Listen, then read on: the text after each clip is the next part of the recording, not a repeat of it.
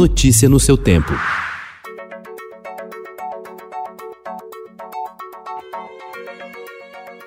Olá, seja muito bem-vindo. Hoje é quinta-feira, 21 de janeiro de 2021. Eu sou Adriana Simino, ao meu lado, Alessandra Romano. E estes são os principais destaques do jornal Estado de São Paulo. A posse de Biden nos Estados Unidos. Duas semanas após a invasão do Capitólio por extremistas incentivados por Donald Trump, o democrata tomou posse ontem como presidente dos Estados Unidos.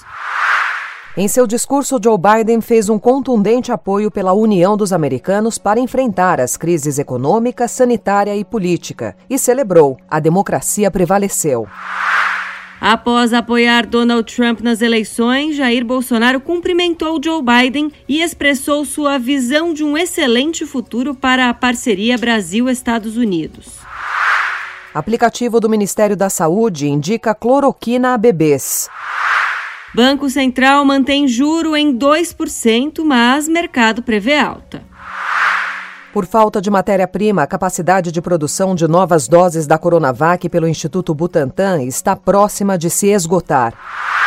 Em meio a crescente apoio ao impeachment do presidente, nota em que o Procurador-Geral da República, Augusto Aras, insinua que Jair Bolsonaro pode decretar estado de defesa e afirma que o tempo é de temperança e prudência, provocou críticas no Congresso, no Supremo Tribunal Federal e no próprio Ministério Público.